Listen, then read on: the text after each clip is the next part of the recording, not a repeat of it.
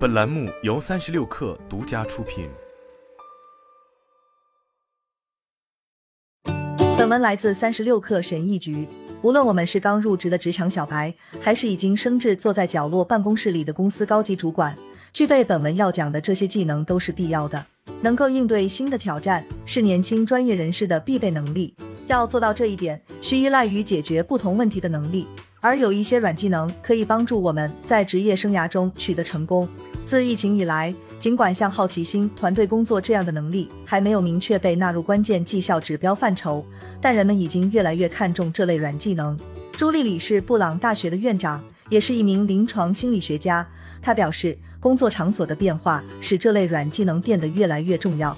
他说，一些专家认为，疫情推动了自动化进程，提高了技术能力，这也促使公司重新评估未来工作所需的技能。李说，除此之外，因为公司经营远程业务需要人际交往和社会心理技能，所以这些软技能越来越受欢迎。分布式团队必须数字化协作，这增强了沟通和情商等技能在工作中的重要性。李还说，公司可能意识到。在员工不能够每天面对面并肩工作的情况下，那些曾经被认为是可有可无的软技能，已经成为维持员工协作和创造力的必要条件。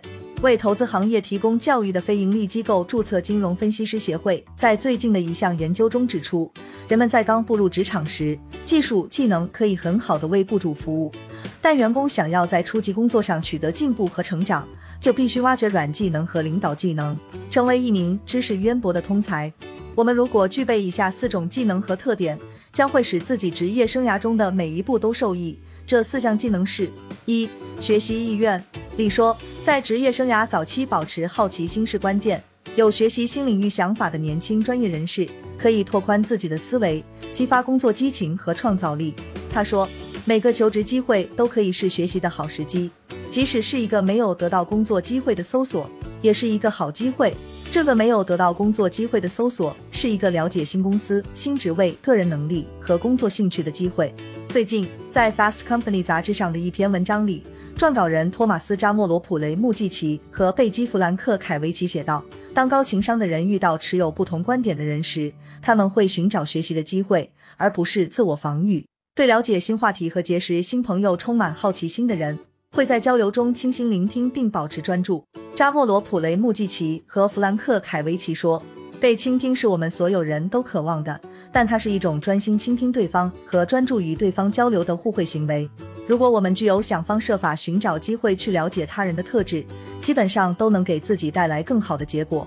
想方设法寻找机会去了解他人的做法，能促进工作中的协作。”具有这种特质，会让情商高、好奇心强的人，无论身为何职，都能得到更好的发展。二、利用关系的能力，在未来的职场中，重视和利用人际关系网将是一项特殊的技能。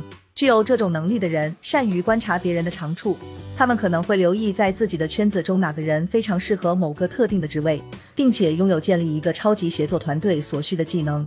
善于利用关系的人，可能会在激励和影响他人方面表现出优势。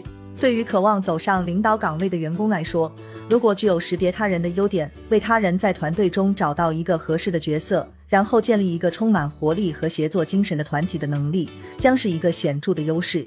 在当前的经济形势下，鉴于近期对许多管理者来说，招聘和留住员工无比困难，这也是一项特别重要的技能。三、很强的沟通能力。